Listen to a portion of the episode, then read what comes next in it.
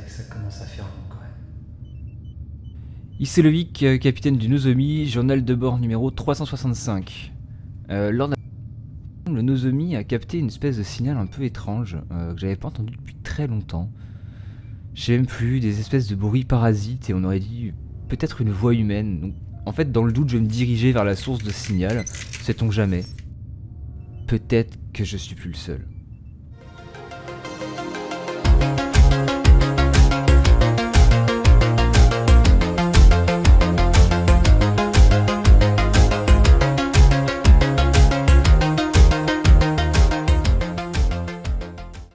Bienvenue à toutes et à tous dans De Case en Case, l'émission qui parle de manga, d'animation japonaise, mais pas que. Cette semaine, on va retourner sur le domaine de la science-fiction, du spatial. Vous le savez, j'aime beaucoup ça personnellement et j'ai réuni une équipe de choc pour cette semaine. Je vais commencer par notre experte, euh, vulgarisatrice scientifique spécialisée dans le spatial. On reçoit cette semaine Alice Thomas ou euh, euh, Alice des Étoiles. C'est comme ça que tu t'appelles sur Twitter? Alice au pays des étoiles, Space Alice, le pseudo sinon. Voilà, donc tu es vulgarisatrice scientifique, tu, donc tu es sur Twitch, tweet, YouTube, et tu travailles en partie pour le CNES ou le CNES. Le CNES, ouais, tu peux le dire comme ça. Et tout à fait, c'est ça. Je suis un petit peu partout sur Internet. C'est plutôt cool. Moi, perso, je t'ai connu sur le CNES quand il y a eu le, départ de la dernière fusée. J'étais là sur les interviews des, des scientifiques, etc. C'est très cool. Et tu as sorti en septembre dernier donc euh, un livre qui s'appelle La vie secrète de l'univers chez Larousse. Tout à fait. Est-ce que rapidement tu peux juste nous parler un peu de, de ce dont parle ton, ton bouquin Oui, oui, oui, c'est un livre de vulgarisation euh, sur l'espace pour le grand public. Euh, donc c'est un livre très généraliste avec plein de belles images, un beau bébé d'un kilo six, euh, quand même, hein, oui, voilà. Et donc ça parle d'un petit peu de tout, aussi bien du système solaire que de l'exploration spatiale, que de la vie des étoiles, etc., etc. Donc tu le recommandes vraiment à tout le monde voilà, c'est ça, c'est vraiment orienté grand public. Euh, c'est pas orienté forcément pour les enfants, mais un enfant qui s'y intéresse, il pourra toujours regarder les images et comprendre des choses. Euh, euh, j'ai, des vidéos, d'enfants, de 1 an et demi qui s'émerveillent devant les images, donc ça peut plaire à tout le monde. Ah puis là avec, avec le télescope James Webb, tu dois te faire plaisir avec les images. Ah oui, oui, elles sont magnifiques et il y en a dans le livre! Oui. D'ailleurs, on en a parlé, La couverture, euh, la couverture du livre, c'est la nébuleuse de la Carène euh, par le télescope euh, James Webb.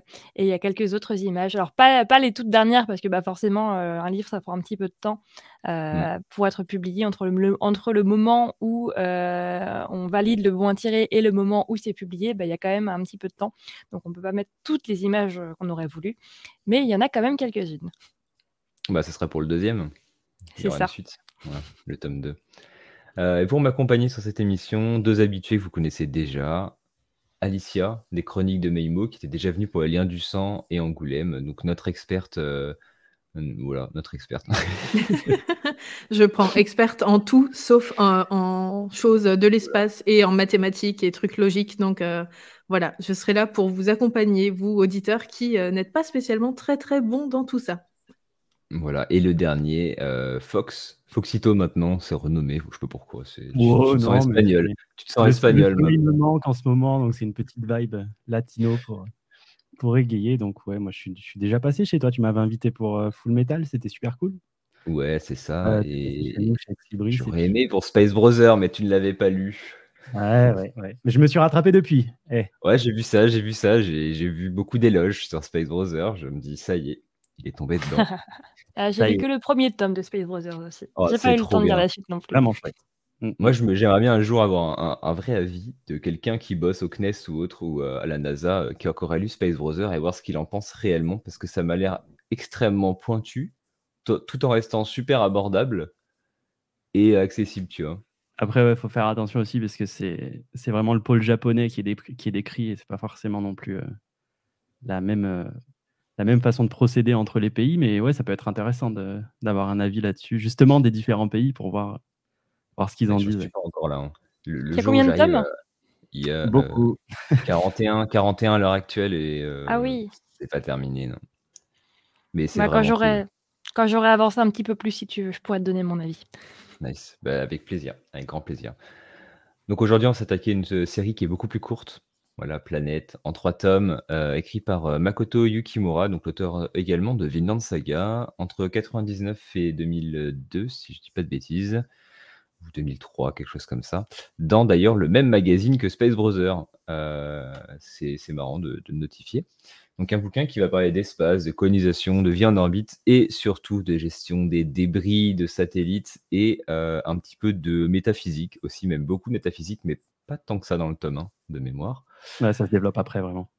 Ouais, donc aujourd'hui on va vraiment plutôt parler du tome 1. Alice euh, présente ici, n'ayant pas encore lu la suite, on va éviter de spoiler. Ça serait quand même dommage euh, qu'on spoil ce qui se passe derrière, même si non, s'il y a quand même des trucs, ça, ça non, non, non, non, on, va éviter, ouais. Oui, pas de spoil, s'il vous plaît. Enfin, moi, je l'ai lu, mais pensons, euh, pensons à Alice. Voilà. C'est gentil, merci. T'as envie de parler, Maïmo euh, Qu'est-ce que t'en penses de Planète, un peu là, juste pour, pour te lancer? Alors, ah, je vais faire un pitch rapidement. On va suivre trois personnages euh, Hachi, Yuri et Fi. qui sont éboueurs de l'espace entre guillemets, qui vont ramasser donc les déchets liés aux satellites, entre autres, et à tous les déchets spatiaux, vu que la Terre est devenue alors, elle n'est pas polluée à, 100%, c'est encore vivable, mais euh, bon, ils commencent à se rendre compte que c'est la merde et qu'il faudrait aller ailleurs. Et donc, dans une optique de s'expandre en dehors de, la Terre, ils vont euh, commencer à nettoyer un petit peu tout ce qu'il y a là-haut. Et on va suivre euh, plein de petites histoires, des récits de vie, en fait, de ces personnes qui vivent en orbite. voilà, donc je te, retourne la question maintenant, Maïmo. Qu'en as-tu pensé de, de ce tome 1 et globalement de la série sans, sans forcément spoiler?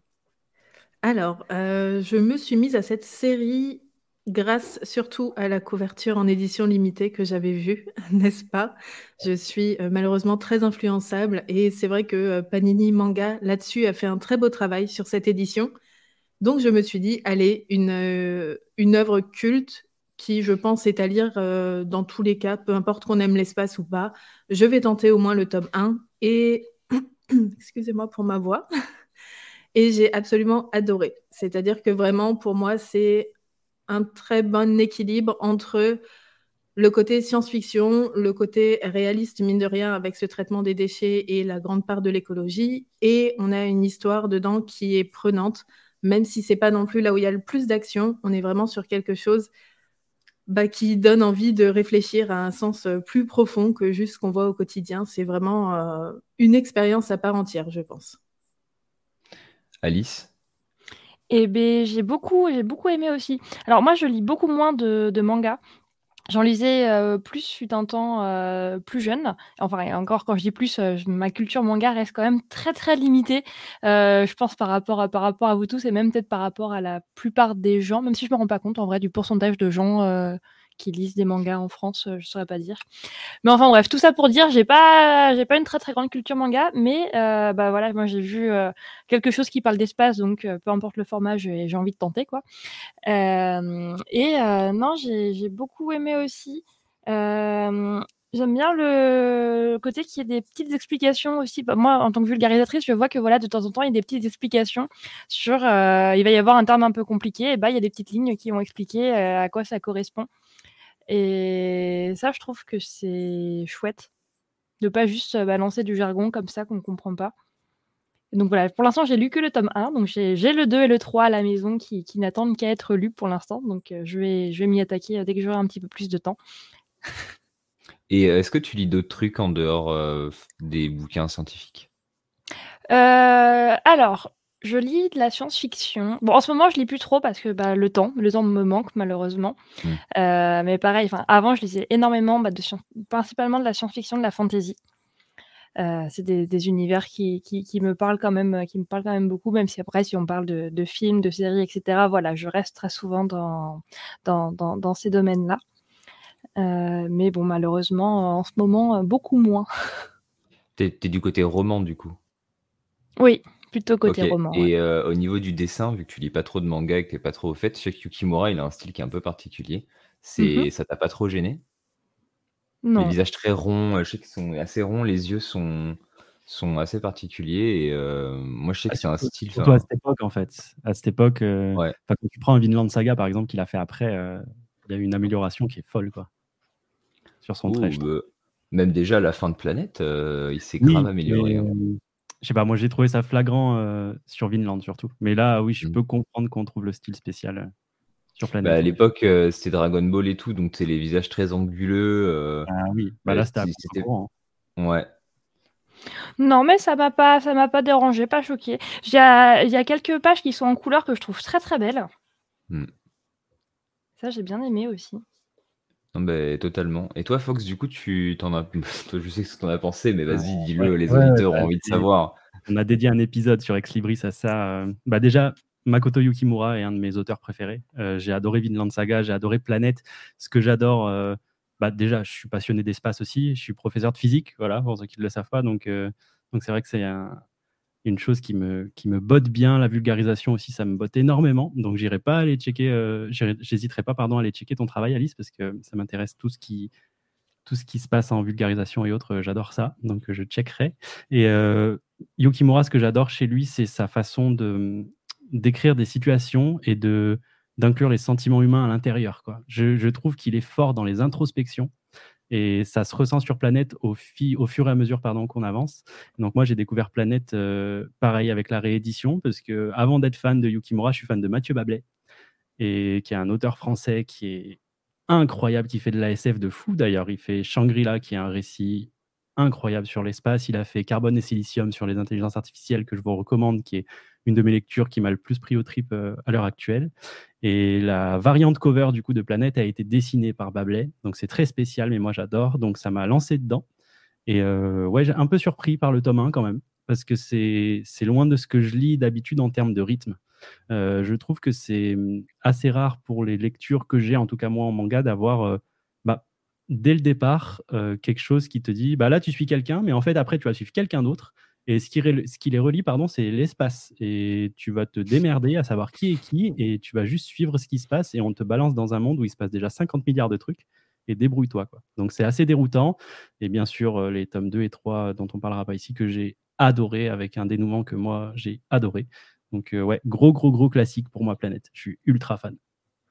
Le côté décousu peut. euh, C'est plein de plein d'histoires en fait, comme tu disais. Tu passes d'un personnage à l'autre, il y a des ellipses entre chaque histoire. Mhm. Et euh, les histoires ont pas. Alors, elles ont un lien, un fil rouge global qui est euh, concrètement le, la, la- la- enfin, la conquête vers la colonisation vers Jupiter. C'est c'est un peu le but final de, de tout ça. Mais on va surtout s'intéresser à échelle micro, donc à chacun des personnages, comment ils vivent leur relation à l'espace, parce qu'ils sont tous là pour une raison. Ils sont pas tous là- là-haut euh, comme ça parce qu'ils ont envie. Ils ont tous une raison qui est propre, et même les personnages qui sont sur Terre ont une raison aussi de vouloir aller dans l'espace. Je pense au frère de Hachi qu'on voit dans le tome 1, Oui. qui est, qui est fan de mécanique. Euh, lui, euh, tu vois, un, petit, un micro spin-off d'un chapitre sur lui plus tard, tu genre 10 ans plus tard, euh, s'il tome, design des fusées ou quoi. Ça aurait été, euh, ça aurait été foufou, et ça peut perturber d'avoir, euh, de pas avoir ce, ce côté que nous on a ultra fluide euh, d'habitude dans le manga où tout se suit parfaitement, mais là c'est assez décousu, plein de petites histoires. Ce qui était assez symptomatique des shonen de l'époque d'ailleurs. Pour ceux qui se rappellent de Shaman King, euh, Solitaire et compagnie, euh, ça commençait à chaque fois sur plein de petites histoires et après ça réembrayait sur un fil rouge. Donc euh, c'est- marrant en fait de, voir que les auteurs ont gardé cette, habitude-là, de ce moment-là. Oh, C'était une petite remarque, mais moi je trouve ça vraiment incroyable. Et pour en venir à la couverture de Mathieu Babelais, ce que je trouve très fort, on en reparlera après, c'est qu'on arrive à, sentir toute la solitude de, qui se dégage de l'espace, mais sans euh, jouer avec, tu sais, euh, il est seul dans le vide. Il, tu vois, il est pas seul dans le vide, c'est lumineux, on voit la planète qui, qui éclaire un petit peu comme un soleil, mais le personnage donne l'impression qu'il est absolument... euh, tu le sens pas en danger, mais tu sens, qu'il est, il est seul et qu'il se remet en question, etc. Et puis, c'est une belle thématique. Puis ça prend un sens fou quand tu connais un peu le perso, quoi. De le voir juste se poser là et regarder le monde de l'extérieur, en fait, euh, littéralement, c'est hyper fort. Ah bah On pensera au tome 2. Hein. Il a, il a vraiment apporté une très belle poésie, je trouve, avec cette couverture. euh, Quelque chose qui. La couverture de base est déjà très belle, mais c'est vrai que celle-ci, elle apporte vraiment une autre dimension. Clairement sublime. Moi, je suis pas fan des couvertures de base. hein. Moi, j'ai eu l'ancienne édition en 4 tomes. Euh, je trouve ça pas très joli. Euh, par contre, c'est vrai que les pages couleurs, comme tu disais Alice tout à l'heure, elles sont magnifiques. Et il y en a euh, vraiment. Je sais pas où il va chercher ces aquarelles, ces trucs comme ça. Je crois que tu dessines en plus, Alice, de mémoire. Ouais, je fais de l'aquarelle. Instagram, voilà. Et je sais pas où il va chercher ses couleurs, mais il arrive à faire des mélanges qui sont, euh, qui sont absolument fous. C'est un truc qui est facile à faire, ça, en aquarelle, de faire ce genre de décor, ou c'est une galère sans nom? Euh, pour moi, c'est difficile, mais parce que je sais pas. Déjà, déjà enfin, même juste faire des personnages, etc., je sais pas faire. moi, je sais, je sais dessiner que les trucs mignons en aquarelle. Je sais des petites fusées mignonnes, des petites Les planètes, des petites ouais. étoiles, tu vois. donc, euh, faire, faire des choses euh, comme, comme dans Planète, donc clairement, clairement, moi, je saurais pas faire. Euh, après, pour quelqu'un qui a l'habitude, de... je, je saurais pas dire. En tout cas, je sais que moi, je trouve ça impressionnant. Hmm, Non, les dégradés de couleurs, c'est un truc de fou. Bah, d'ailleurs, euh, je, je présume hein, que Babelais euh, a grandi avec les planètes, euh, les Barjam, je pense à Universal War One aussi, qui a des, des dégradés comme ça de couleurs absolument somptueux en, en aquarelle, et du coup, qu'il a réutilisé d'ailleurs pour Shangri-La, entre autres, qui est une Ah claque monumentale en termes de colorisation, c'est du jamais vu. hein. Les planches de Shangri-La en colo, c'est comme tu dis, c'est Ah, C'est un truc de n'importe fou. quoi, hein. tellement que c'est beau. Quoi. Non, franchement, c'est un, délire. Mais bon, on fera peut-être un épisode sur Babelais un jour. Je suis Je là le, tous contacte- les jours. je, je le contacterai si tu veux. euh. Bah, D'ailleurs, euh, peut-être que ça pourrait. bon, je t'en parlerai après, mais euh, Frontière, euh, Guillaume Saint-Gelin, tout ça, on va peut-être la voir. euh, je t'en dis pas plus, mais c'est un peu du même, euh, du même acabit que Babelais, donc euh, C'est précommandé. Sache voilà. voilà. Ça tease. ouais, c'est ça, exactement. Mais bon, souvent, on fait des petites private, euh, private des, des petites phrases entre nous. Je couperai ça, je pense, au montage pour le coup. Mais euh, bon, on va passer à la, à la première partie, la partie espace, qui est un petit peu le. Enfin, la partie espace. Il y a quatre grandes parties dans cet épisode Euh, espace, écologie, colonisation et la partie humain. Euh, on va essayer de décrypter un petit peu, sans forcément décrypter, mais de mettre en opposition le monde de planète avec le nôtre dans cette partie espace.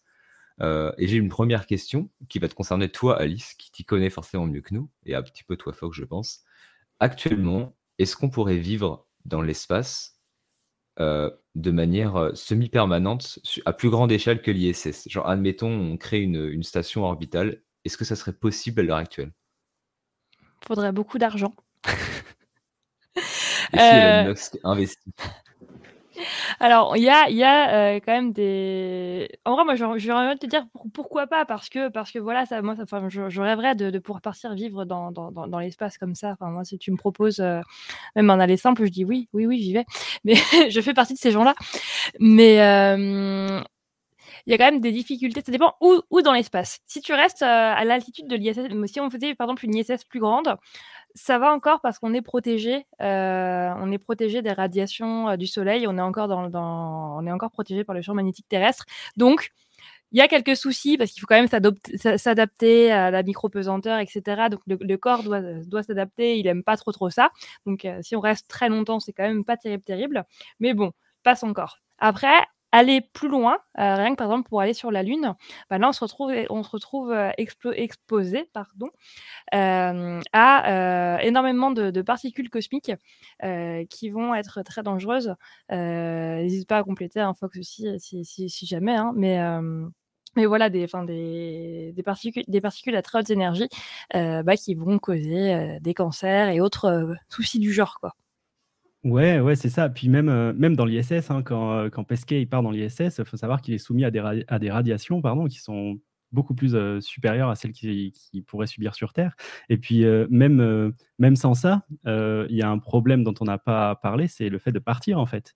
Euh, pour supporter un décollage de fusée, euh, il en faut quoi. Il faut s'entraîner et c'est pas pour rien qu'il y a des giga entraînements pour tous les astronautes et ou cosmonautes qui partent. Dans l'espace, c'est que bah, ça, ça pourrit le corps, enfin ça met le corps à l'épreuve, je dirais. Et donc je pense pas que tout le monde puisse y prétendre. Ou alors il faudrait énormément euh, s'entraîner avant. Donc oui, je suis d'accord euh, avec Alice, beaucoup beaucoup d'argent. Et, euh, et surtout, ouais, il y a plein plein de contraintes quoi. Quand on voit déjà que dans l'ISS, on, on, on cap, comment on dit en français? On limite, pardon, on limite les, les voyages pour des professionnels. Alors pour des euh, pour des randoms comme nous, euh, ce serait serait ultra complexe, je pense aujourd'hui. Après, il y a eu des cas de tourisme spatial.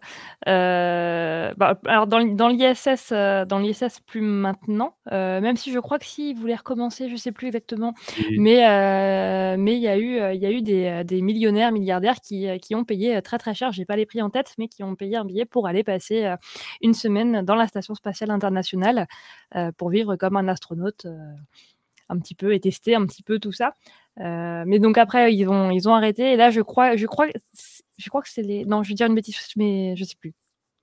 Mais euh, même euh, récemment, là, il y a eu un, un gros gros sujet, c'est Tom Cruise qui est parti. Et il est parti dans l'espace pour tourner, vu qu'il fait ses propres cascades et que ce mec est un gros taré.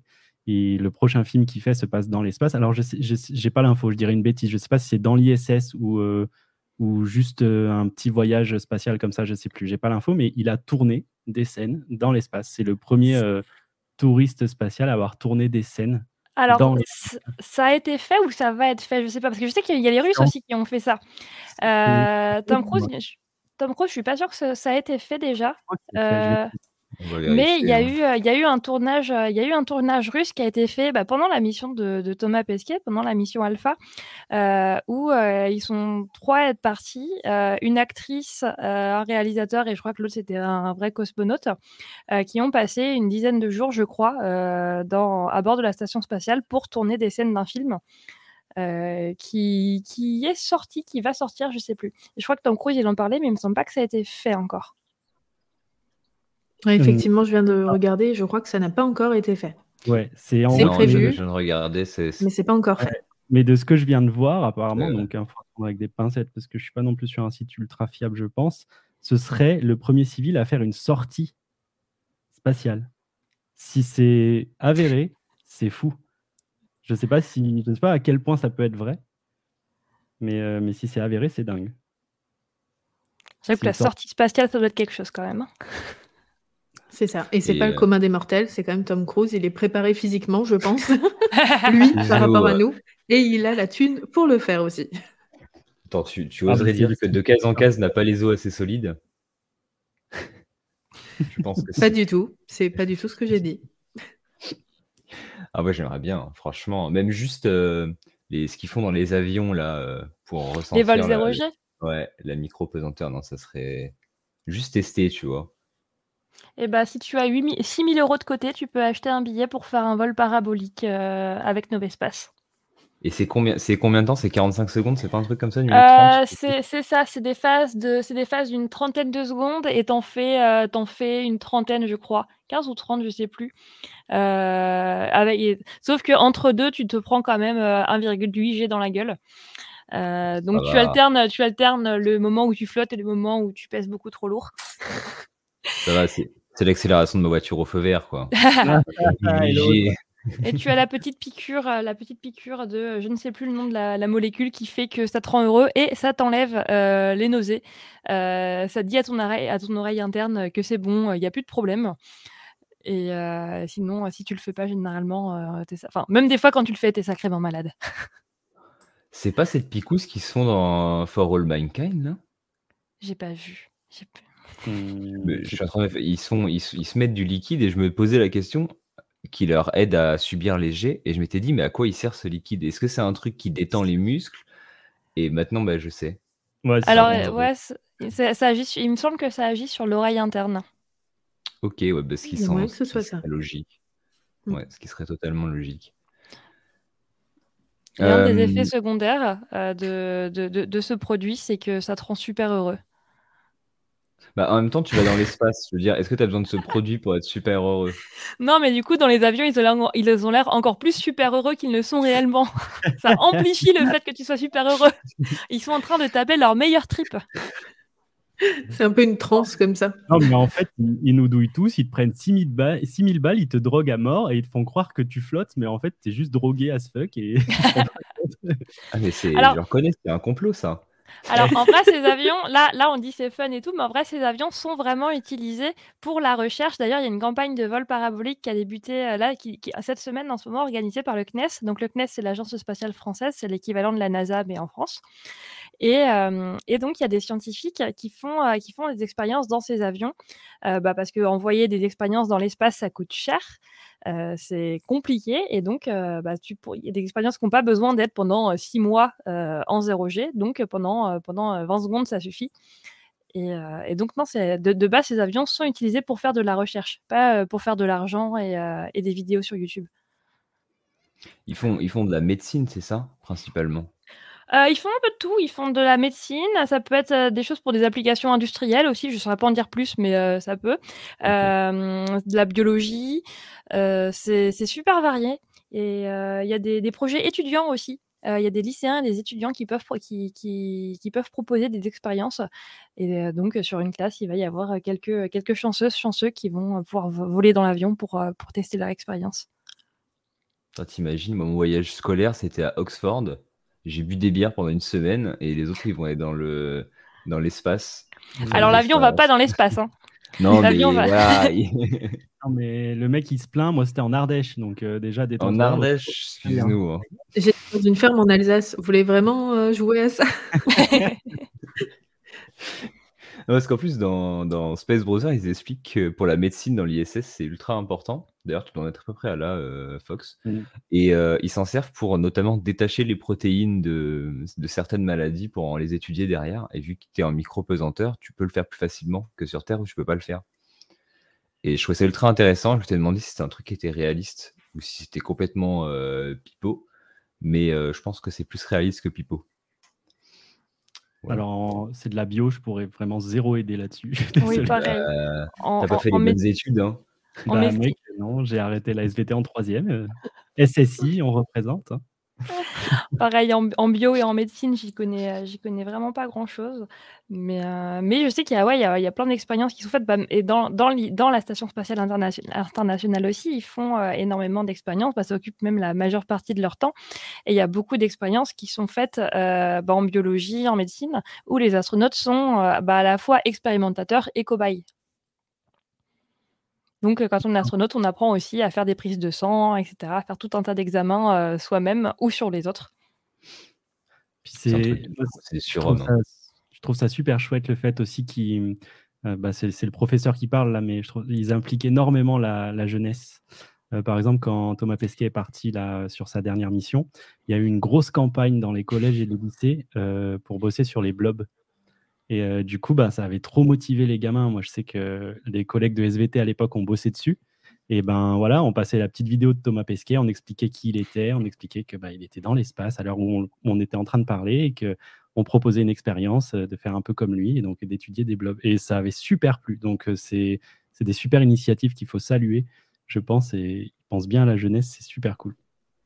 Oui, c'est extra. Et même Thomas Pesquet tout court, hein, c'est un très bon représentant, je trouve, pour justement euh, l'espace par rapport à la, jeunesse, parce que c'est vrai que même si ça vend du rêve, ça reste quelque chose de, qui semble justement très lié à la physique, aux maths, etc. Donc pas forcément accessible à première vue. Et en fait, en lui donnant un visage, on va dire, d'une personne qui est très ouverte et qui est très euh, pédagogue, ça va vraiment peut-être créer des vocations et amener la jeunesse à, s'intéresser un peu plus à ça que juste à se dire euh, c'est de la physique, c'est des étoiles, euh, voilà. Mm. Non, mais ça, fonctionne en tout cas sur le terrain. et eh bah tant mieux. On peut partir à la, passer à la partie écologie, parce que finalement, dans Planète, euh, la partie vivre dans l'espace est un petit peu naturelle, mais on n'y pense pas plus de temps que ça, à part quand on a les, scènes où ils fument là, dans leur hangar et où c'est interdit. Enfin, euh, ça, on va pas revenir dessus. Euh, partie écologie, et je crois qu'on voulait en parler assez, euh, enfin, étoffer un peu le sujet, notamment sur les débris spatiaux, parce qu'à la fin de ce tome 1, on a une petite, une petite, je sais pas, un, petit mot de Christophe Bonal, alors qui est qui était expert senior à la direction de la stratégie du CNES, je ne sais pas s'il y a encore. Il est, il est expert débris spatiaux au CNES. Alors peut-être que c'est pas son titre exact, mais je sais que moi je l'avais interviewé il y a quelques années pour faire une vidéo justement sur les débris spatiaux. Et généralement, quand on a des choses à dire sur les débris spatiaux, euh, c'est lui qu'on vient voir. Ben, alors, je sais pas si le, mot qu'il a écrit à la fin de, euh, de, euh, de ce tome de Planète, parce qu'en fait à l'époque il y avait déjà des mots à la fin d'un certain tome de Planète, mais c'était pas forcément le CNES, c'était des scientifiques détachés de, de l'Institut. Euh, là, c'est le CNES, donc je suppose, vu que c'est daté de 2016, que c'est lui qui a réécrit un mot dessus. Vu que la thématique principale du manga, c'est, du moins dans ce chapitre 1, c'est la gestion des débris. Euh, on le sait, on envoie beaucoup de satellites dans l'espace et euh, plein d'autres plein merdes.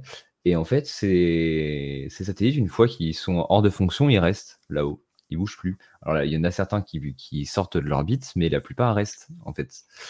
Et c'est une problématique qui, d'après ce que j'ai compris, commence à devenir un peu actuelle et un petit peu inquiétante, et qui, en 99, euh, ne l'était pas spécialement. Et là où Makoto Yukimura a eu un véritable coup de génie, c'est justement d'anticiper ce truc-là Alors, il y a d'autres auteurs qui ont anticipé des problèmes. Je pense à l'auteur de Eden qui a anticipé mal de, problèmes qu'on se bouffe actuellement. Euh, pareil pour Space Browser, encore une fois. Mais pour les débris spatiaux, donc Yukimura a anticipé le problème des débris euh, suite à la, course à, l'espace.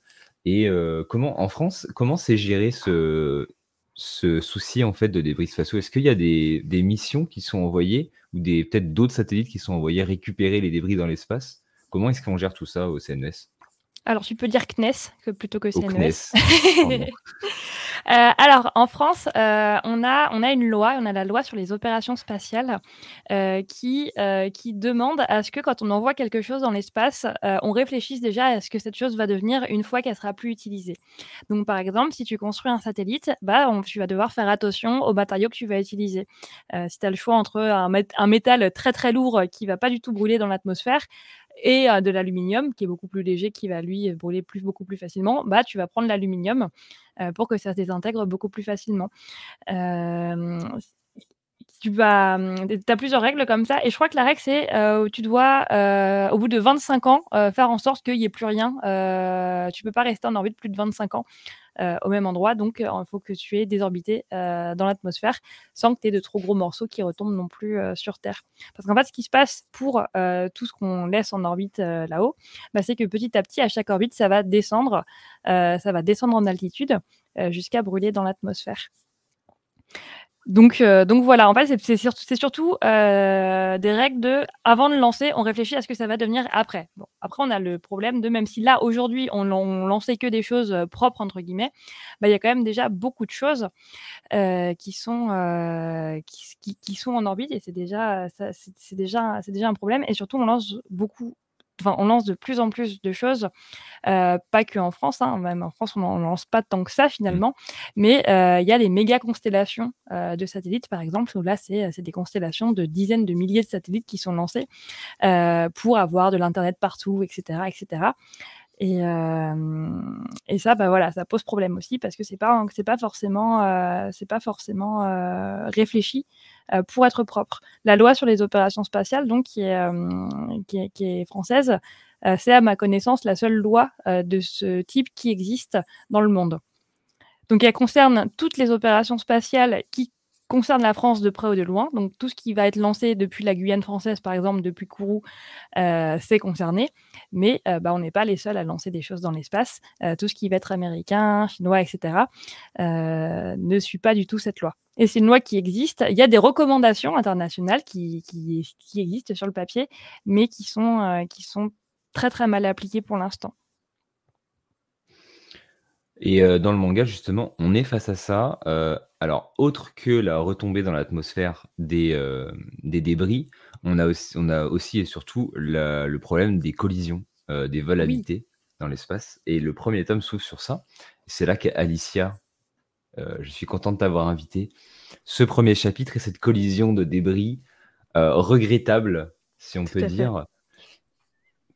On va vraiment avoir, donc ça, s'ouvre là-dessus, euh, sur l'histoire de, notre cher euh, Yuri, qui, euh, je ne vous spoile pas, étant donné que c'est vraiment les premières pages, va perdre sa femme dans la collision d'un débris dans une navette, une navette de transport de, de personnes de passagers, de Voilà, de passagers, exactement. Et, et c'est vraiment là-dessus qu'on découvre du coup, du coup notre, notre très cher Yuri. Et bah, ça fait déjà mal dès le début. C'est-à-dire que vraiment, ce, côté, ça s'ouvre sur cette collision. On se dit déjà, bon, bah, il se passe des trucs pas si, euh, pas si beaux et pas si nets euh, dans, dans l'espace, parce que ça peut euh, toucher vraiment n'importe quelle, n'importe quelle navette. Et moi, vraiment, quand ça a commencé comme ça, je suis très, très émotive. Donc, c'est, très difficile. Et on, on, va suivre ça. Et on va suivre aussi un peu le périple du coup de Yuri, parce que forcément, qui dit collision dans l'espace dit bah, on ne retrouve pas forcément les corps. Ils vont pas rester là, ça va pas être comme un accident classique, etc. Donc le deuil est forcément plus compliqué, en tout cas, que euh, dans un accident de la route ou euh, n'importe quel autre accident qu'il pourrait y avoir sur Terre. Fox? Ouais, ouais, non, mais c'est une entrée en matière qui est, qui est folle parce que euh, moi, à ce moment-là, je pense comme beaucoup de lecteurs, j'ai l'impression que Yuri sera notre perso principal en fait. Et parce qu'on te présente une histoire qui est tellement forte, tu peux pas imaginer un instant que c'est pas ce mec-là que tu vas pas suivre après, quoi. Genre, vraiment, on te présente son, son passé, on te présente son deuil, on te présente plein de choses. Et au final, non, on nous surprend encore. Et juste pour revenir euh, sur les débris spatiaux, euh, Christophe Bonal a écrit un livre d'ailleurs aux éditions euh, Belin, je crois, je sais plus, mais la pollution spatiale. Donc, si vous souhaitez vous informer un petit peu plus sur ce sujet-là, n'hésitez pas. mais ouais, c'est, j'aimerais en fait, en tant que curieux scientifique, j'ai absolument pas, je pense, les, compétences d'Alice, donc j'en apprends beaucoup aussi aujourd'hui et je suis ravi. Mais j'adore découvrir des trucs en sciences de à chaque fois que je peux. Et j'aimerais énormément savoir avec qui euh, Yukimura a parlé dans ces années où il a commencé à ébaucher Planète. Quoi. Parce que c'est tellement des, des sujets qui étaient pas vraiment beaucoup discutés à l'époque où on était vraiment encore bah, dans les années. C'est 90, hein, tu avais dit au début là. Ouais, 99 ouais. Tom. Donc euh, c'était vraiment pas la préoccupation majeure, loin de là.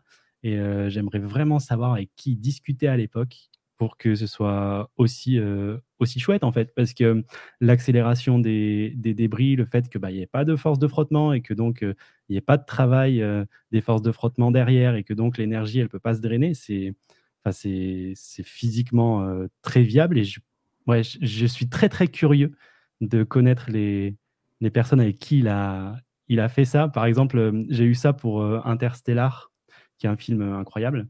Et je me demandais avec qui Jonathan Nolan a, discuté, le frère donc, de Christopher, qui est en grande partie, je crois que c'est lui, hein, sur le scénario, me semble. C'est souvent lui, donc j'ai peur de dire une bêtise, mais bref, c'est pas le sujet d'aujourd'hui. Mais pareil, je m'étais renseigné avec qui il avait parlé pour, pour cette approche de la singularité et tout. Et, ça te permet aussi de découvrir des scientifiques, ça te permet de découvrir leurs, leurs travaux. Et j'adore faire ça. Donc voilà, si vous êtes curieux, n'hésitez pas à aller glaner des petites infos, ça peut vous amener sur des scientifiques absolument passionnants. Et en, plus de ça, ouais, pardon. Non, je voulais juste rajouter euh, quelques petits mots sur, euh, sur, le, côté, euh, sur le côté collision, parce qu'effectivement, j'ai parlé des mmh. débris, tout ça, c'est embêtant, il y a de plus en plus de satellites, tout ça. Mais le côté collision, c'est un vrai problème aussi. Il y a des gens dont c'est le métier de surveiller en permanence tous les satellites pour vérifier qu'il ne va pas y avoir de collision et que s'il va y avoir collision, bah, que le satellite qui peut manœuvrer manœuvre pour éviter la collision. Et c'est un vrai problème, les collisions, parce que bah, en orbite, ça va, très très vite. Euh, et donc, euh, l'énergie, euh, quand il y a une collision, est colossale. j'ai plus, plus les chiffres en tête, mais c'est, impressionnant toute l'énergie, un tout petit débris comme il va très très vite, toute l'énergie que ça peut avoir. Et si on a par exemple un gros satellite qui, va être détruit par, par, une collision ou par x ou y raison, il va générer plein d'autres débris qui vont être beaucoup plus petits, mais qui vont aussi avoir une énergie colossale. Euh, et donc, ça fait bah, encore plus de risques de collision, encore plus de trucs compliqués à surveiller, parce que plus c'est petit, plus c'est compliqué à surveiller avec euh, les radars, etc. Et euh, donc, non, c'est un vrai souci. On, avait eu le problème avec Skylab, je crois que c'est comme ça que ça s'appelait, qui était rentré dans l'atmosphère dans les années 80-90, je sais plus, et en fait qui s'était pas décomposé. Parce que quand, logiquement, quand tu rentres dans l'atmosphère, là vous me dites si je me trompe, mais avec le frottement euh, au niveau de l'air et autres, ça va bah, détruire l'objet en fait et le faire réduire en taille. Mais si l'objet est trop gros de base, ça peut créer des petites traînées comme on peut voir. Il y a eu en Russie euh, il n'y a pas longtemps euh, des débris qui sont tombés et on a vu les, traînées. Mais ça peut arriver, enfin c'est déjà arrivé, qu'il y ait un, un, débris beaucoup trop gros qui rentre et dans ce cas-là, ça devient et un danger dans l'espace, mais aussi un danger bah, sur Terre. Parce que tu as des avions qui passent, qui se prennent ça, bon. Alors, en euh, général, en, général, une fois que ça atteint l'atmosphère, ça va quand même redescendre relativement vite. Le risque avec les avions, c'est pas forcément le, le, plus gênant. Euh, ce qui va être le plus gênant, c'est qu'on peut pas prévoir forcément où ça va retomber. Si tu perds le contrôle euh, de ton mmh. débris, que bah il va retomber quelque part sur Terre, mais ça peut être, il y a beaucoup d'eau sur Terre, mais ça peut aussi être sur un continent, euh, sur des habitations, etc. Ça peut faire, ça peut faire des gros dégâts, quoi. C'est bah, une grosse étoile filante, hein, d'une certaine manière. Mais donc généralement, euh, ce qu'on fait quand on a quelque chose qu'on sait qui est trop gros, euh, qui, qui, doit être désorbité, bah, on va contrôler au maximum pour faire en sorte que ça, que ça retombe au milieu de l'océan Pacifique.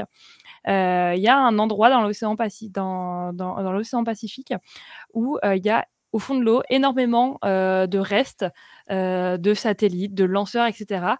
parce que, bon, bah, à part les poissons, ça va pas embêter grand monde. Et ça pose pas problème avec les matériaux qui retombent, ça, en termes de pollution de l'eau? Je dirais que c'est pas le problème principal. Pourquoi Enfin, c'est pas la question principale. non, mais c'est juste une question comme ça, parce que vu qu'on parle de pollution, etc., je me dis, ça se trouve, qu'ils concentrent tout au même endroit, c'est sur une enclave ou un endroit fermé, c'est peut-être causer des problèmes pour la biodiversité ou autre. Ça dépend ce qui retombe. Si c'est euh, si c'est des plaques de métal, bon ben le métal et la flotte, ça fait pas très très bon ménage, donc tu peux très vite avoir de l'oxydation. Donc après, il faut voir quel métal c'est et euh, quel oxyde tu vas créer et lesquels vont se déverser euh, dans la flotte aux alentours. Ça a l'air d'être de l'alu surtout. Hein. Ouais, donc l'alu, c'est pas le plus méchant, quoi. Mais, mais... après... vas-y, vas-y on parle, on parle de, de, quelques morceaux de, satellites dans, un océan entier. c'est voilà, on n'est pas en train de tout polluer non plus. C'est voilà. Oui, mais moi je pense au petit poisson. Il est là tranquille chez lui. Bon. C'était mon point d'après en termes de dilution. On est pas mal là, je pense. Donc, euh, Et euh, bah, ce, que, ce que Christophe Bonal dit souvent aussi, euh, c'est qu'on a l'impression qu'il y a plein de débris, que euh, c'est énorme, etc. Euh, en vrai, euh, si on prend tous les débris, alors à l'époque où j'ai tourné la vidéo avec lui, donc c'était il y a quelques années, donc peut-être que maintenant c'est un petit peu plus, mais à l'époque, il me semble que c'est ce que j'ai lu à la fin de, Planète aussi, ça fait 8000 tonnes, c'est l'équivalent en masse de la Tour Eiffel, sur l'ensemble, autour de l'ensemble de la planète. Donc, bah, en comparaison, c'est pas tant que ça. Ouais, j'avoue. Oui, non, c'est pas si énorme. Et puis, à un moment, il faut faire un choix. C'est soit ça retombe sur des gens, soit ça retombe sur les petits poissons. Et euh, je pense qu'on préfère quand même en soi que ça retombe sur les, euh, sur les petits poissons. Désolé, petits poissons. Je vous aime bien, mais voilà. C'est pour ça qu'on réfléchit à faire des choses avec des matériaux qui, où euh, tout, va, tout va brûler en entrant dans l'atmosphère. Euh, comme ça, on n'a rien qui, qui, tombe dans l'eau. Et on n'a pas de risque non plus pour les populations au cas où on perd le contrôle. Il y a eu ça avec ta, une station chinoise, euh, une station spatiale chinoise qui devait désorbiter. Ils ont perdu le contrôle. Et donc, ça allait retomber, mais ils ne savaient pas où ça allait retomber, ni quand ça allait retomber. Et ça va, c'est tombé dans l'eau. tout va bien. Mais... C'était récemment, ça? C'était il y a quelques années, ouais. Je crois que c'était passé au JT, ça me parle. Le peu de fois où j'ai regardé le JT. Euh, je sais même plus ce que je voulais dire euh, par rapport aux débris. Si, est-ce que il y a des. Je sais qu'il y avait eu ça il n'y a pas longtemps, là, euh, suivi d'Artemis, il y avait eu des, des news à propos de ça. Est-ce que c'est toujours d'actualité d'envoyer une, machine dans l'espace pour faire ce tri en fait sur les déchets en amont? C'était en, discussion, je crois. Ils avaient parlé d'un sonde ou un, truc comme ça qui irait en fait, euh, qui avait pour projet d'aller se mettre en orbite et de, de choper tous ces, tous ces déchets justement. Alors, je sais qu'il y a des tests qui sont faits euh, pour, euh, bah, pour essayer de euh, utiliser un harpon, utiliser un filet, etc. Mmh. Bah, parce que, bah, encore une fois, on est en 0G, donc bah, c'est un peu compliqué avec un truc automatique d'essayer d'attraper un débris, quoi. Donc, pour l'instant, je crois qu'on est encore dans la phase, dans la phase de d'essayer de faire des choses. les, les, les, vols 0G peuvent, servir à ça aussi, par exemple, les vols mmh. paraboliques dont on parlait tout à l'heure. si tu veux tester juste d'essayer d'attraper un truc qui flotte avec un filet, bah, 20 secondes, ça te suffit en général. Donc, ça peut, ça peut être un exemple de, à quoi ça sert. après, le souci, c'est que bah, envoyer des choses dans l'espace, ça coûte cher aussi. donc, envoyer quelque chose pour aller désorbiter quelque chose, en termes autre chose, en termes de coût, euh, c'est pas forcément ce qui va être le, le plus intéressant, entre guillemets. donc, l'idée, sinon, ce qui ça pourrait être, c'est de faire des, des espèces de pas forcément de remorqueur, mais une mission qui va aller voir plusieurs, euh, plusieurs, plusieurs, satellites, euh, qui va aller, euh, qui va être rempli en carburant, qui, bah voilà, un jour va aller remplir, remplir un satellite en carburant, le jour d'après va aller en réparer un autre, le jour d'après va aller remplir encore un dernier, et puis finalement, à la fin de sa mission, et eh bah, il, il, va être désorbité, et au passage, bah, il va aller chercher un débris pas trop gros, et il va l'emmener avec lui pour brûler dans l'atmosphère.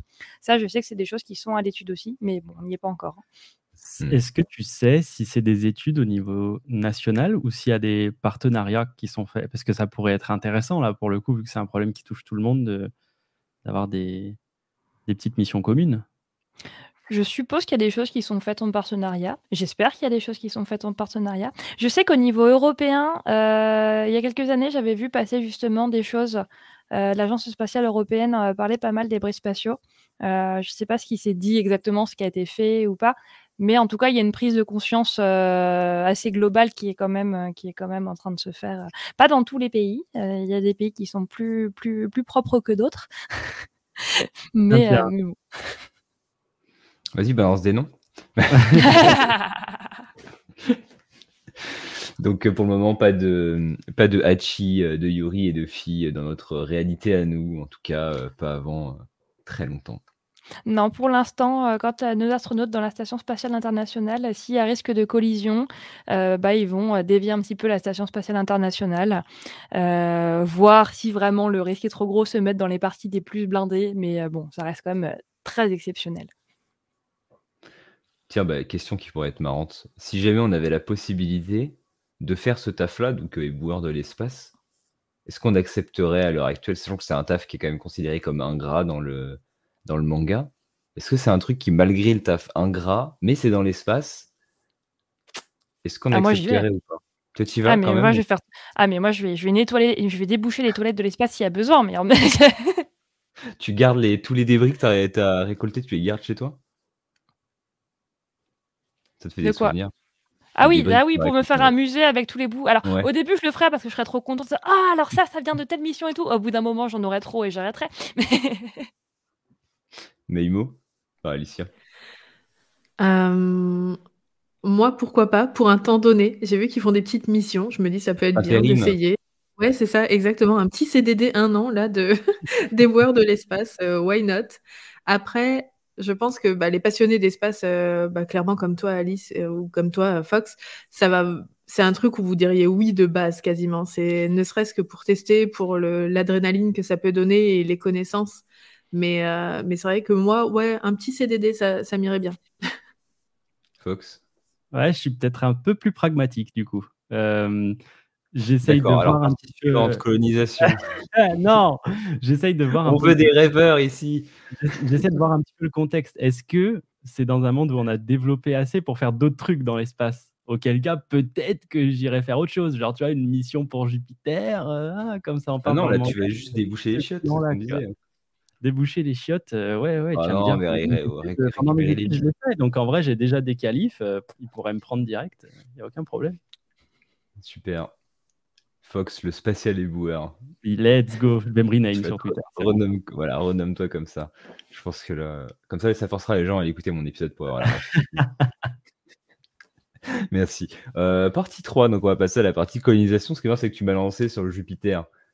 Ça, Mm. c'est cool. Parce que c'est un petit peu le, le thème, le thème du, du manga. Euh, L'être humain, ou du moins une méga corporation, veut financer une mission pour Jupiter. On en parlait avant, de problèmes d'argent, tout ça. Euh, donc là, dans le manga, c'est ce qui va, c'est ce qui va se passer. L'équipe va devoir être construite et ah, vous n'avez pas lu la suite des tomes. Enfin, Alice n'a pas lu la suite des tomes, donc euh, on ne dira rien là-dessus. Euh, mais bon, ça va être un petit peu le, micro fil rouge euh, parce que finalement, Hachi va se scinder un peu de sa bande de, de- comparses pour se concentrer sur cette partie-là et euh, toute la remise en question qu'il va y avoir derrière, etc. Mais ça, on en parlera. Jupiter, Alice, à l'heure actuelle, on en parle ou on n'en parle pas?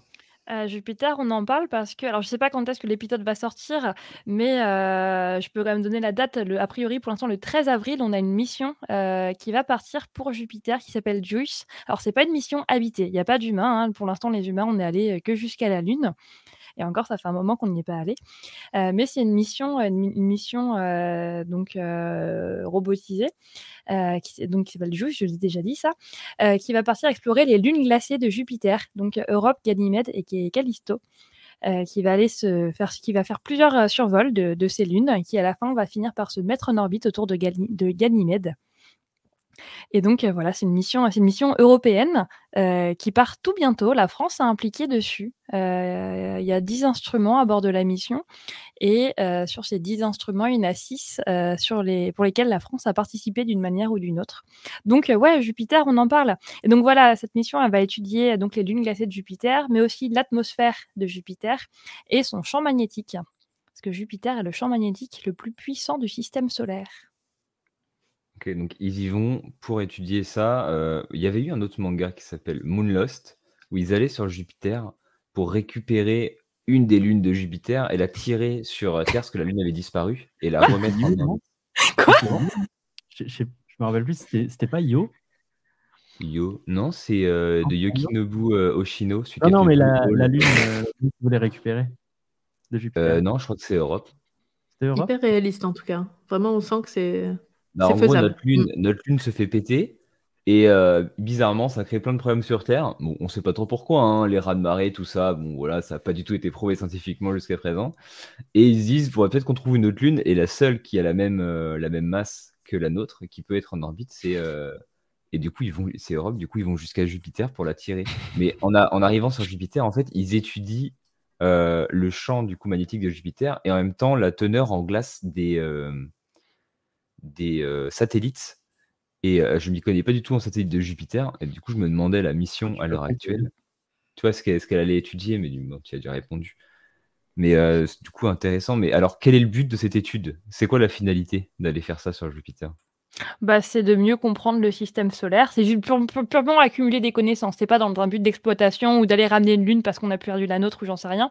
Euh, pour le coup, c'est vraiment juste euh, non euh, avoir plus de connaissances, comprendre comment comment Jupiter et ses, ses- et ses lunes ont pu se former.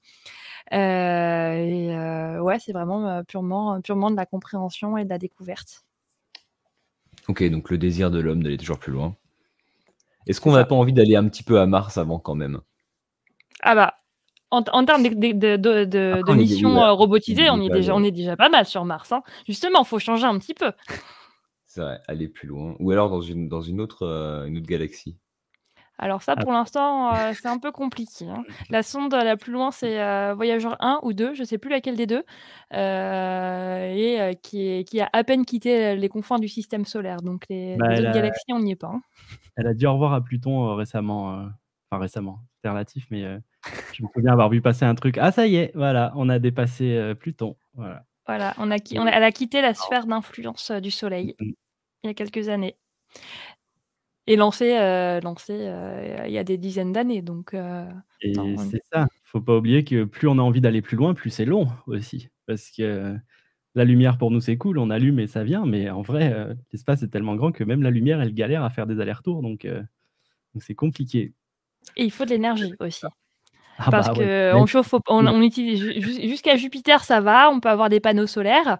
Au-delà de Jupiter, euh, bah, on a le soleil, l'énergie solaire est plus suffisante euh, pour être alimentée avec des panneaux solaires. Donc, faut trouver, euh, faut trouver d'autres moyens. Souvent, on a des, euh, des, des, je veux dire, des mini réacteurs nucléaires pour simplifier, pour les missions qui vont plus loin. Mais, mais donc non. on n'y est pas encore. Donc, et là, on parle uniquement de missions non habitées. Alors, si on voulait en plus y amener des Mhm. humains, ce serait beaucoup plus compliqué. On aurait quel âge euh, si on partait maintenant pour Jupiter En arrivant? Euh, alors là, Juice, ça va mettre 8 ans pour arriver jusqu'à Jupiter. Euh, après, ça dépend de la vitesse à laquelle ta mission va, etc.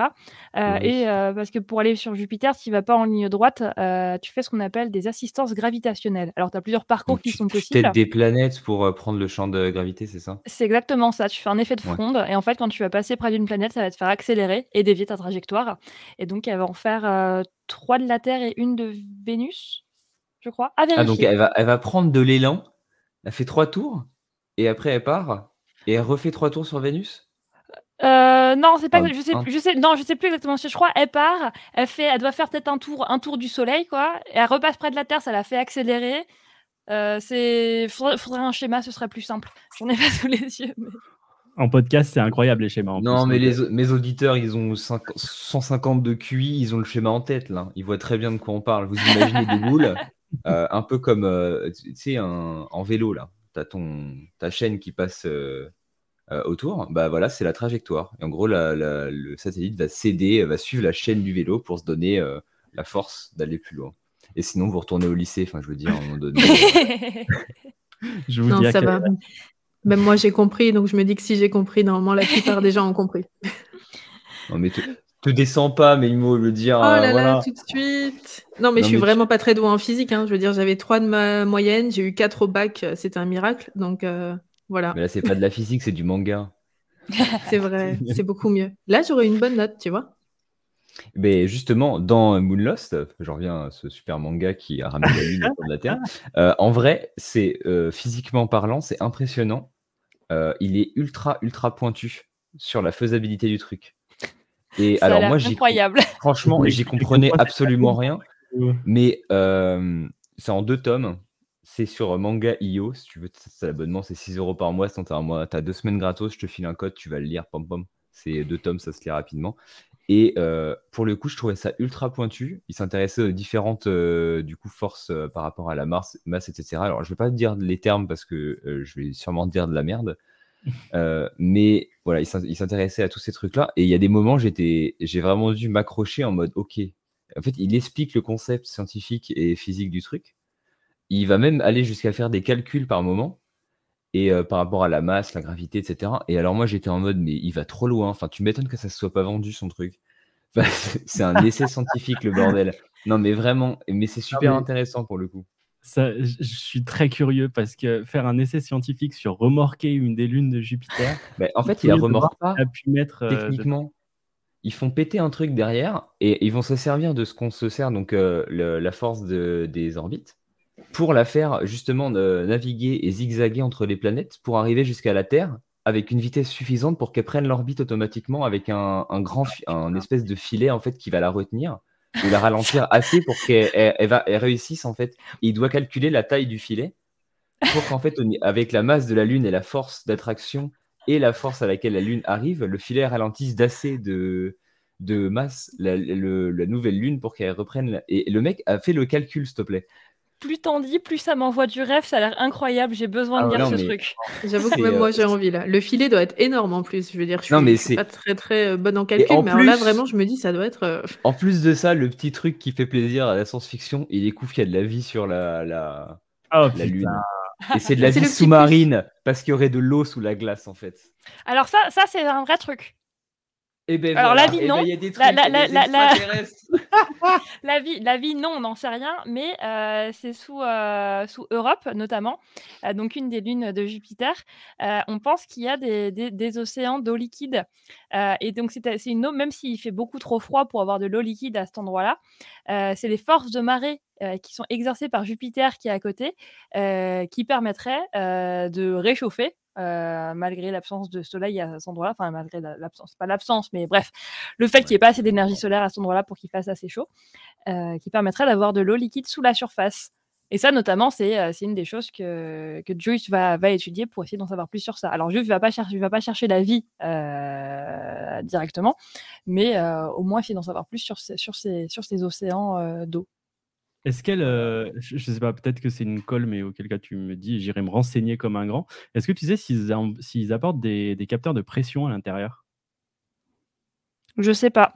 Euh, Après, elle va pas se poser. Elle va juste, elle va, elle va survoler les lunes, Ah, elle va survoler Jupiter, mais il n'y a pas de, il a pas de, euh, j'ai dire de landing, mais c'est quoi, d'atterrissage. Ok. C'est la deuxième fois Oui, donc, euh, du coup, dans, c'est- cette, euh, dans cet épisode. hein. Désolé, c'est les scientifiques, tu vois, on est un peu bilingue. Ah, on se la pète pour vois, rien. c'est ça, ouais. ok, bah lisez Moonlost. Euh, je vous enverrai le lien. On est parti sur un autre fin. manga. Non, mais en vrai, euh, Moonlost, en fait. non, mais c'est en, en vrai, c'est là où Planète s'intéresse du coup à ce qui est proche de la Terre, parce que finalement Jupiter, on n'y va pas tout de suite. Là, Moonlost, s'intéresse à ce qu'il y a plus loin, et le mec essaie vraiment de calculer s'il y a des trucs possibles, et euh, l'hi- l'histoire de la vie dans, dans l'eau qui est justement dans, dans Europe, j'ai trouvé ça intéressant. Euh, vous verrez à quoi ressemble la vie, mais moi qui suis fan de Dino, euh, j'étais aux anges. Voilà. Si je vous dis, Mo- a Mo- si je vous dis Mosasaur, tout ça, logiquement, ça devrait éveiller un peu euh, deux, trois personnes, mais comment ça, non, Al- Alicia? Tu, tu vas lire Blue World, Blue Hall, et tu vas aller regarder les documentaires là, sur Apple TV sur les dinosaures. Là. J'ai un peu trop de trucs à regarder et à lire, je crois, euh, vu que j'ai déjà euh, Space Brothers, il paraît à, à- à lire, hein, pas? Toujours pas commencé? Non, Aïe, aïe, aïe. Bon. j'attends que tu me tous. Ouais, ouais, bah ouais. mais, heureusement, il reste une seule partie à ce podcast hein, qui va s'écourter parce que là, ça commence à m'énerver ces histoires. Donc, la partie euh, humain au centre du récit, on l'a dit tout à l'heure, Makoto Yukimura, totalement fan de, de l'humain et de son introspection. Euh, pour les plus euh, philosophes d'entre nous, se rapprochant par moments donc, de la critique de la raison euh, pratique et la raison pure de Kant, donc par rapport à la métaphysique. la quête d'identité, la quête de l'homme dans l'espace et dans le temps, voilà, etc., etc. tout plein de trucs très compliqués pour, pour nous comme on est mortels et j'ai pas envie de vous, vous faire chier avec ça. juste pour resituer par rapport à ça, donc la peur de l'espace, ou du moins la quête d'introspection liée à ça, serait née, je mets des guillemets, avec du coup euh, Copernic et l'héliocentrisme, donc en 1543, on a regardé juste avant l'émission. J'ai juste une petite citation d'un chercheur qui s'appelle Trinh Xuan Tuan, euh, et qui, je trouve, a, fait une citation qui est, plutôt, euh, qui est plutôt cool. C'est euh, par rapport à l'espace, donc il, va, étudier le sujet. C'est plus, c'est tout un PDF. Hein, je vous enverrai le truc si vous voulez, qui était très intéressant à lire. Et il va s'intéresser donc à deux volets. Le premier qui s'intitulerait donc le fantôme de Copernic, montrant donc comment l'homme a rapetissé de plus en plus à la fois dans l'espace et dans le temps depuis Copernic. Et ça, je trouve ça ultra fort parce que bah, techniquement, c'est ça. Plus le temps avance, plus on devient microscopique, et euh, comment nous avons assisté à un désenchantement du monde qui fait écho au fameux cri d'angoisse de Blaise Pascal, le silence des espaces infinis qui m'effraie. Et on est totalement dans euh, la thématique du début de planète. Ils ont beau aller dans l'espace, quand tu te tournes vers la Terre, tu as ce côté euh, rassurant, et quand tu te tournes de l'autre côté, c'est la merde. Euh, et, c'est là qu'Alicia, tu auras peut-être une expertise plus que nous, vu que toi, tu lis peut-être un peu plus de choses, euh, je peux dire psychologiques, mais tu es plus recentré sur les, émotions, le ressenti des gens.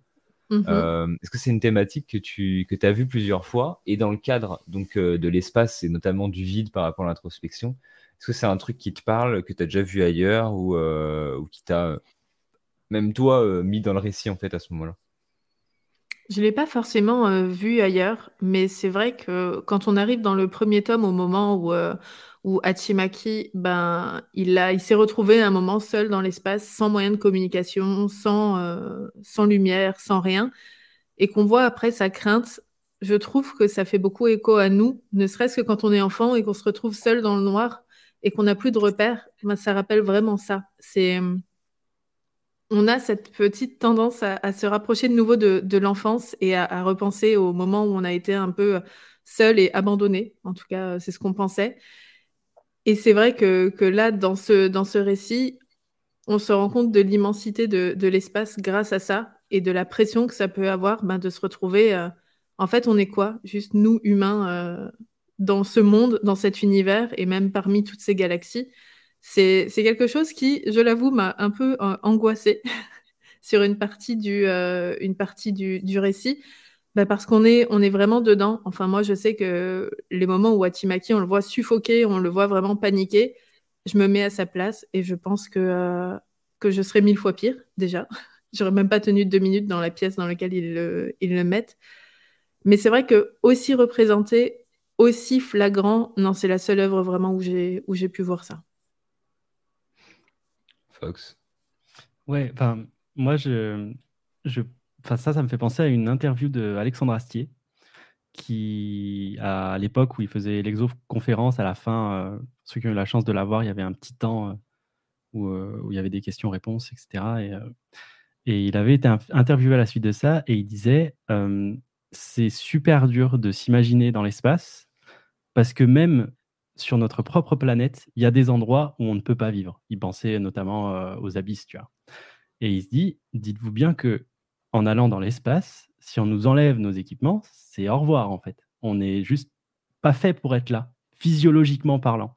Donc en fait, cette angoisse, elle est ultra légitime et elle est même instinctive. C'est juste que c'est un milieu qui n'est pas propre à l'homme, mais qui les fascine et qui les force à, à se développer pour y aller. Enfin, moi, je trouve ça ultra fascinant et, et j'en suis un passionné, mais, mais j'ai trouvé cette, euh, cette interview assez juste de se dire, bah, déjà, euh, avant de vouloir aller dans l'espace, essayons de voir si on peut le, le supporter. Est-ce que tu mmh. serais capable mentalement d'aller dans l'espace? Après l'euphorie, la passion, tout ça. C'est pour ça que tout à l'heure, j'étais un petit peu plus pragmatique aussi, c'est que je me dis, est-ce que moi, j'adore, et enfin, j'ai trop envie d'y aller, tu vois, mais est-ce que mentalement, une fois là-bas, je serais pas en full panique. Quoi. Et c'est un truc qui, qui m'effraie autant qu'il me passionne. Du coup, euh, c'est trop chouette. C'est une question que je me suis déjà posée. Et euh, du coup, j'ai comparé ça avec un sous-marin. Parce qu'un sous-marin Mmh. aussi, enfin, que tu sois dans une, dans- que tu sois en- dans une, dans une boîte de conserve au fond de l'océan ou dans une boîte de conserve dans l'espace, dans tous les cas, si tu as une fuite, tu meurs. Et donc, je me disais, est-ce que j'aurais plus peur dans l'espace ou dans un sous-marin? Et bah, je pense que j'aurais plus peur dans un sous-marin parce qu'effectivement, dans l'espace, j'aurais le côté euphorie, etc. Et aussi, je pense qu'on on meurt plus vite dans l'espace que sous l'eau. Mais donc, au moins, tu souffres moins. Mais donc, du coup, c'est une question que j'ai posée à, à- d'autres personnes. Genre, si tu devais choisir, imaginons, euh, t'as pas le choix, tu dois, enfin, les, tu sais, les questions à la con, genre, tu préfères. Euh, voilà. Est-ce que tu aurais plus peur dans- dans- au, au fond de l'eau, euh, dans un sous-marin ou euh, dans une boîte de conserve dans l'espace? Et bah, ça dépend des gens. Donc, euh, je vous pose la question, tiens. Moi Ah aussi, non, je dans vous pose des l'espace. questions. hein. Non, non, dans l'espace, hein, t'as raison, hein, tu meurs plus vite. hein. Non, mais, non, mais franchement, le, le- la sensation de savoir que tu vas étouffer, euh, Mm. dans l'espace, t'as- tu l'as, mais je pense qu'elle est, très, elle est ultra rapide, tu vois. Avec la pression, tu dois t'écraser sur toi-même à une vitesse où, euh, où tu sais, euh, ça doit co- coaguler, je sais pas, mais ça doit être vraiment beaucoup plus rapide. Euh, cette impression d'étouffer, de pas réussir à respirer. Par contre, sous l'eau, je pense que tu as une, bien une ou deux minutes où tu es encore en vie. Et euh, bon, Après, après euh, si vraiment tu descends beaucoup, c'est la pression qui s'occupe de toi. Et pareil, tu dures pas deux secondes. hein. Mais euh, et ben Mais- alors, euh, ouais. Mais du coup, c'est l'inverse. Du coup, du coup, c'est l'inverse. Est-ce que tu préfères trop de pression ou pas assez de pression? Ah ouais, bah, c'est ça la question. Euh, c'est ça la question. Euh, c'est super dur en vrai comme choix. Je pense que l'instinct dirait je préférerais aller dans l'espace parce que bah, justement euh, passion, etc. Mais je pense aussi qu'il y a un truc tout bête, c'est que l'eau et sa crainte, on y a déjà été confrontés. On a tous, quand on était petit, je pense, une fois, au moins une fois bu la tasse et angoissé en mode ah, je vais crever. Et du coup, bah, on sait, on a eu un petit aperçu, on n'a juste pas envie d'en voir plus. quoi. Tandis Mm. que là-haut, tu sais juste pas. Donc, si tu es un peu explorateur, tu as juste trop envie d'y aller. Quoi. Non, mais je, serais- je suis du même avis que vous. Clairement, je préférais dans l'espace, déjà parce que c'est vachement plus classe. Je suis désolée de dire ça, mais euh, si on doit me faire un petit truc euh, sur Terre pour rappeler, bah, on pourra dire que je suis morte dans l'espace euh, parmi les étoiles et euh, ça me fait plaisir. Mais, euh, mais c'est vrai que le côté mourir rapidement, euh, ouais, je préfère aussi. Clairement, euh, voilà. Et puis l'eau, être dans le noir, etc. Non, l'espace, il y a un truc poétique. Après, tu peux être Non, dans le noir dans l'espace aussi. Ouais, mais tu Ouais, vois, mais tu dérives, tu dérives jusqu'à Jupiter. Et là, il y a une forme Tu- de vie sous-marine qui te reprend et Tu qui voles te une ramène lune. à la vie. Voilà. Et, euh, Et du coup, tu meurs sous l'eau, mais c'est- autour de Jupiter. voilà, donc tu as la double. euh, tu peux tester les deux. Quoi. Non, c'est une bonne question. Donc voilà, j'amène des sujets joyeux. Il y a un Mais autre. coup, euh, tu nous as pas dit? Euh, si, j'ai dit euh, dans l'espace. Ah, pardon, ok. Parce que, À la parce que j'aurais du, le du liquide, là. Voilà, c'est ça, parce que, parce que dans l'espace, je sais que, que je mourrais plus vite, donc je souffrirais moins, et, euh, et que j'aurais pas le temps de, de stresser de ce qui m'arrive, je serais juste trop contente d'être dans l'espace, en fait. Mais euh, dans, tant qu'on est dans les aspects un peu psychologiques et tout, il y a un truc aussi, euh, là, du- plutôt tourné vers la Terre, c'est l'overview effect. Euh, je sais pas si vous avez déjà entendu parler de ça. euh, c'est euh, une émotion que ressentent souvent les astronautes la première fois qu'ils voient la Terre dans sa globalité, où bah, ils se rendent compte de sa fragilité, de que c'est juste un petit point bleu pâle dans l'espace. Et, ça, c'est vraiment un truc que beaucoup d'astronautes racontent et que j'aimerais beaucoup vivre un jour. Hmm, Il y a des témoignages, même ils disent qu'ils qu'ils en pleurent, quoi. Il paraît que c'est quelque chose de très très fort. Et ouais, j'ai vu des trucs aussi, ça a l'air incroyable de vivre ça. T'imagines, tu vois, enfin, non, tu peux pas imaginer en fait. Tu vois la Terre, quoi. Tu vois tout, le tout, tu le vois, quoi.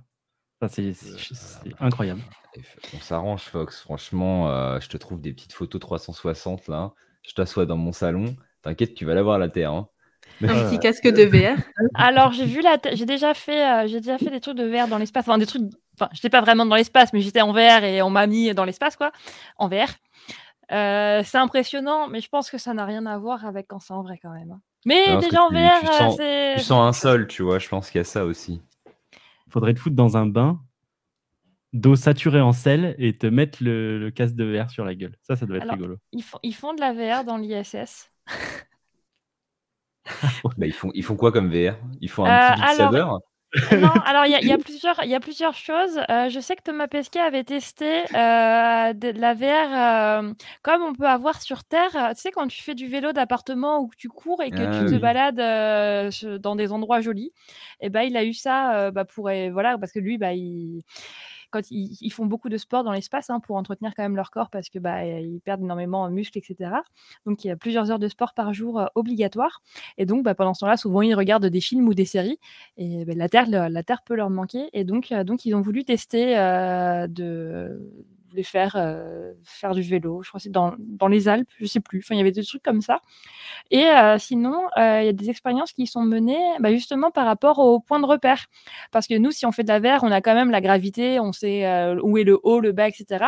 Mais si on te met un casque de VR sur les yeux, mais que tu n'as plus de repères sensoriels en termes de, de gravité, de haut et de bas, et bien, à quel point est-ce que, par exemple, tu es capable d'attraper un objet, des choses comme ça? Euh, Sur les sciences cognitives, tu as vraiment, euh, t'as vraiment euh, tout un pan d'études qui est, qui est fait là-dessus. Est-ce qu'ils ferait pas ça dans les avions euh, 0G, justement? J'allais dire que ce serait incroyable. Ils le font aussi dans les avions. Il y a- il y a- enfin, Ouais. je suppose. Ça ça, ça, ça- ça m'étonnerait qu'il qu'il ne l'ait pas fait. Bon, alors, s'ils l'ont pas fait, n'hésitez pas à nous, nous demander. hein. Je veux dire, on vient de le proposer, on fait un petit brevet, un petit royalty. sera déposé, voilà. Donc n'hésitez pas à venir avec le chéquier parce que sinon il n'y a pas de discussion. Voilà. C'est ça, c'est 6 000 euros chacun. Si comment, ça, comment ça, 6000 Eh ben, un bah, vol. Ça ça, va, eh, ça coûte cher Non, non, non, ça coûte cher. Non, non, plus 6000. Parce que moi, je vais pas faire un vol, je vais en faire plusieurs. On, va, on va faire Voilà. une cagnotte euh, litchi, t'inquiète. Je pense, ouais. On va faire un petit Patreon. Ça va le faire. bon. Euh, je pense qu'on arrive à peu près à la fin de cette émission sur les, sujets qui ont, euh, qui traversé Planète. Plus que de parler du manga, on a vraiment parlé euh, de sujets qui ont touché au manga, qui nous ont touché nous, et qui surtout ont un rapport avec actuellement la conquête spatiale, ou du moins la façon dont on vit notre rapport à l'espace. Est-ce que tu aurais un dernier mot, Alice, pour conclure sur le manga ou sur le CNES, maintenant que je sais le prononcer, sur, ton livre ou autre? Euh, acheter mon livre Donc on rappelle, ça, attends, j'ai noté le nom, euh, La vie secrète de l'univers chez Larousse, euh, 29,95, c'est ça? Euh, Je crois, ouais. Oh, aïe, aïe, aïe. Et, euh, 1,6 kg hein, quand même. hein. 1,6 kg, 1,6 kg de, de, de plaisir. C'est pas tout, tout le monde qui peut se Un targuer d'avoir ça. hein. rougir les éditeurs de comics, pardon. Celle-ci, elle était pour moi. Les petites intégrales là de chez Marvel, là. Ouais. Euh, Là, il y Qui a valent des combien images 60 de l'espace, 70 au euros Ça fait 1,6 kg et c'est moins cher qu'un omnibus. Donc allez-y. Voilà. Et en plus de ça, vous financez, euh, vous financez Alice et son vol à 6000 euros en 0G. Ouais, C'est il, va quand falloir même, en vendre, euh, il va falloir en vendre beaucoup des livres. hein. Oh, ça s'arrange. Mais euh, euh, blague à part, je me demande si je l'ai pas vu justement euh, à Noël dans les étalages de la Fnac à côté de chez moi. Ça me dit un truc. Parce que Ah, je voulais en offrir possible. un. Et j'avais vu un bouquin justement avec un nom similaire et euh, des images de James Webb sur la couverture. Et je me suis dit, hein, ça ferait un beau cadeau. Et finalement, j'ai acheté un manga. c'est bien aussi, ça va, je te pardonne. Ouais, mais non, mais en, en vrai, ça peut, ça- c'est toujours intéressant d'avoir ce genre de bouquin chez soi. Moi, je sais que j'en ai pas mal des trucs comme ça de vulgarisation, mais sur l'histoire plus que sur l'espace. Euh, bon, vu que c'est, euh, j'en parle pas beaucoup dans les, les podcasts, mais j'aime bien faire des rapprochements avec ce qui s'est passé euh, dans notre histoire. Euh, donc pourquoi pas, ça peut être intéressant euh, là-dessus. Et n'hésite pas à, à revenir ou à nous, nous, nous redire si une fois que tu auras lu La fin de planète. euh, par rapport à tout ce qui va être colonisation et surtout évolution technologique, parce qu'il y a des petites évolutions technologiques dans la suite de Planète dont on n'aura pas pu parler actuellement, même si je pense que ça existe un peu, tu en as parlé tout à l'heure, les réacteurs nucléaires, tout ça. Mm. Mais ouais, ouais, ouais, je vais, je vais continuer ça. Je vais lire Moonlost aussi, ça a l'air incroyable. Ouais, ben Moonlost, euh, je me répète, mais si jamais tu as... euh, Alors, une soirée, non, parce que moi, j'ai j'ai bien mis 4 heures à lire les deux tomes. C'est vraiment, c'est très, très complet. hein. Mais euh, si tu as un week-end, euh, franchement, le, le- le site manga.io, tu fais le- Attends, je vais l'abonnement noter. gratos, là. tu as deux semaines, je crois, offertes, un truc dans le genre. Et, euh, et tu te lis ça, euh, c'est du, en, c'est en numérique, par contre, mais euh, c'est de bonne qualité, c'est bien traduit. Et euh, voilà, à moindre coût, si tu veux tester euh, Moonlost. J'ai noté. Fox, as-tu un, un dernier mot sur Planète, Mathieu Bablet, ou euh, sur euh, euh, j'ai pas de blague, désolé. Je, je- Ah, je- Il me manquait un truc, j'avais le pouvoir des trois dans Charmed, là, je suis un peu déçu. Vas-y, euh, le troisième, euh, non, mais bah, ouais. euh, Planète ou euh, vite. Comme tu trop- Naoki Urasawa, ça passe partout, et puis voilà. Comment ça Mais je découvre, des- je te découvre des passions. Moi, je prends. je bah vas-y, alors Naoki Urasawa. lisez, lisez Makoto euh, Yukimura. C'est un auteur qui est dingue, que ce soit sur euh, Planète, que ce soit sur Vinland Saga. Vous avez deux pans, soit historique, soit euh, l'espace. Vous avez de quoi faire. Et hum, sa plume est dingue. Il sait écrire les, la psychologie des personnages comme personne. C'est un génie. Donc n'hésitez pas. Et encore une fois, ce n'est pas que de l'espace. Voilà, si vous avez Mm. peur de la partie science-fiction, vous pourriez être euh, un petit peu étonné. Bah, c'est pareil, pardon, je termine, mais c'est pareil pour Vinland Saga. Vous attendez pas à voir la série Viking euh, en livre. C'est pas du tout ça. Euh, limite, ça aurait pu se passer ailleurs. euh, ce serait pareil. Donc, Alors pas. techniquement, dans le fond, dans le fond, si. Hmm, non, bah, on fera un épisode Saga parce que je suis pas d'accord.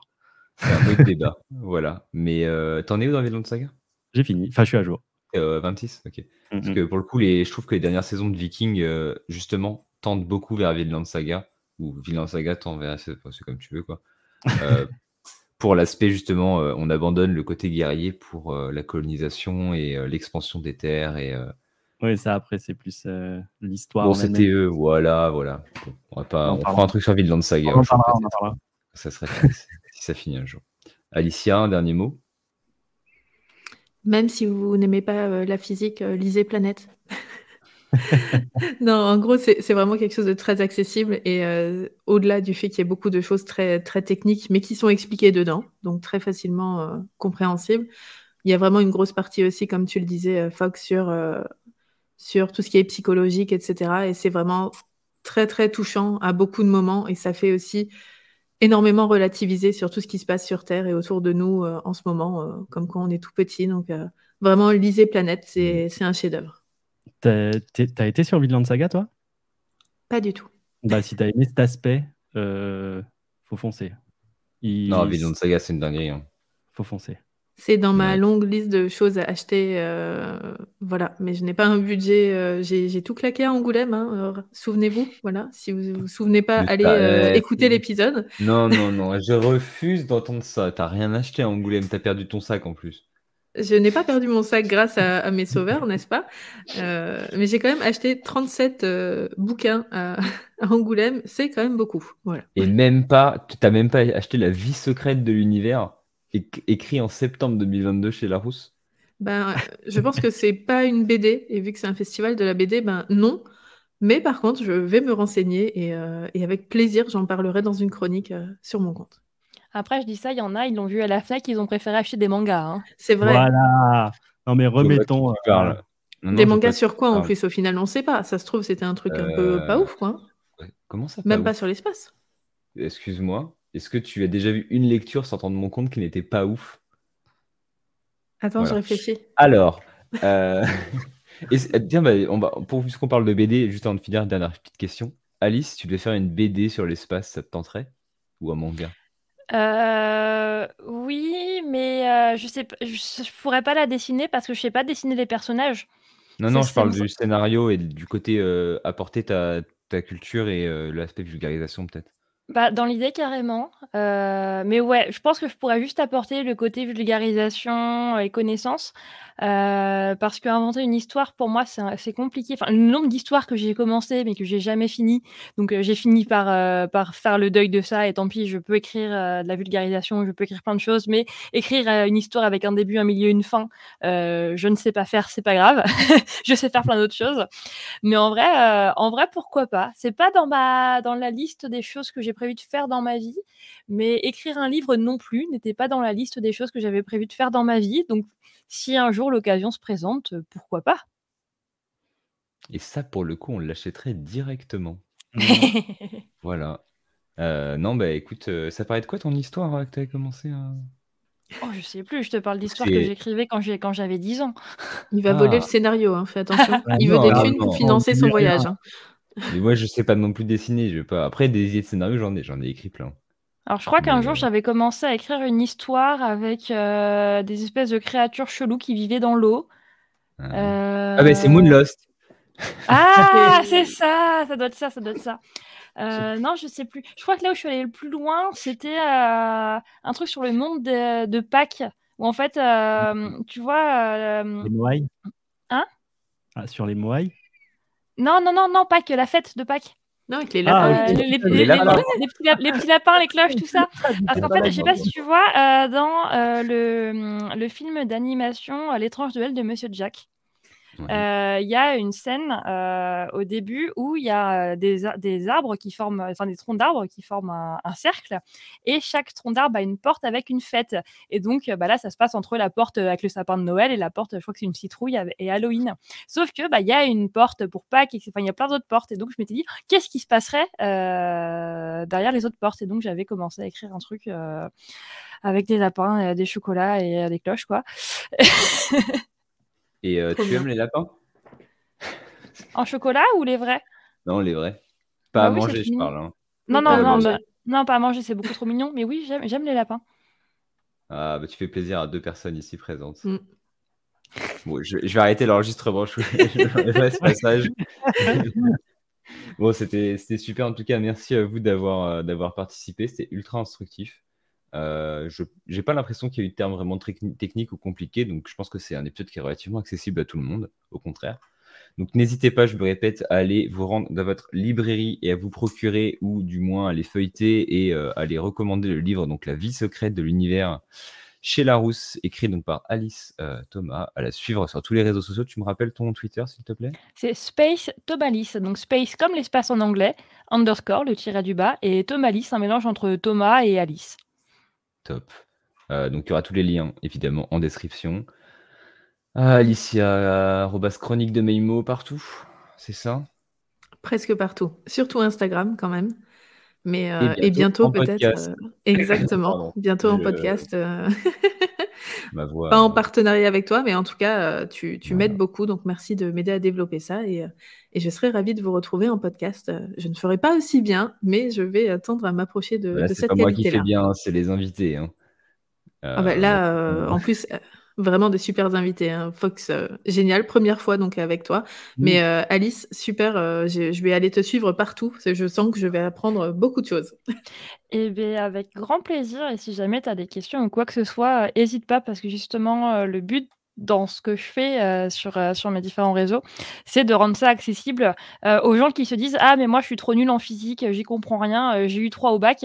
Bah non, même si, mais, même même si, même as l'impression, de- tu, une équation, ça fait peur, etc., bah, tu peux quand même comprendre des trucs, c'est quand même accessible. Et, et tu peux t'émerveiller aussi, même, si, même sans devenir un, grand, un ou une grande scientifique. Eh ben, merci beaucoup. Voilà, donc l'armée des auditeurs de case en case, allez tous poser vos questions euh, à Alice sous, ce, sous cet épisode d'ailleurs, vous pouvez, ou euh, du coup je, sur Twitter euh, avec le, le arrobase correspondant. Et bon, le dernier pour la fin, mais est-ce que j'ai besoin de te ex libris Le podcast numéro 1, je veux dire, Ah. voilà. À un moment donné, premier sur l'actu, premier sur le buzz. Voilà. Non, Ex Libris, super podcast dans lequel euh, bah, j'ai déjà participé plusieurs fois. Euh, dernier épisode en date, euh, Les Enfants d'Hippocrate, je crois, qui traite de la pédiatrie. Donc, un univers très important, très touchant. Euh, un petit teaser pour le prochain épisode ou t'as pas envie? Ouais, bah écoute, t'as l'exclu, on va recevoir Caroline Segara dans notre, Du cri du mochi, notre entre autres. du cri du mochi, Fantastic Raccoon sur Twitch, ex-membre de la chaîne No Life. Donc euh, très très cool. On a passé un super moment. Ça arrive début avril. Et euh, allez, je t'offre une autre exclue. euh, mon concept euh, Science pas que fiction reviendra en podcast. Euh, pareil, sous un label. euh, Non. on travaille euh, depuis un petit moment. C'est bah, D'ailleurs, je suis... on est les seuls à le savoir parce que personne Voilà. n'écoute les Bah, podcasts jusqu'à la là. fin. Donc, euh, on sera... Mais vous l'avez entendu en premier ici. Voilà. Ne l'oubliez pas. C'est ça, vous l'avez entendu en premier sur Skyrock. Euh, non, bon, merci à tous. Euh, N'hésitez pas donc euh, à commenter cet épisode, à aller suivre tous les invités, à vous rendre sur les liens pour aller plus loin. Soyez curieux et surtout, si euh, la, morale de planète, si tout va mal, que vous vous sentez pas bien, etc., n'hésitez pas à lever la tête vers les étoiles. Cela pourra grandement vous aider. Merci à tous encore une fois et moi je vous dis à la prochaine. Euh, C'est de case en case. Ciao.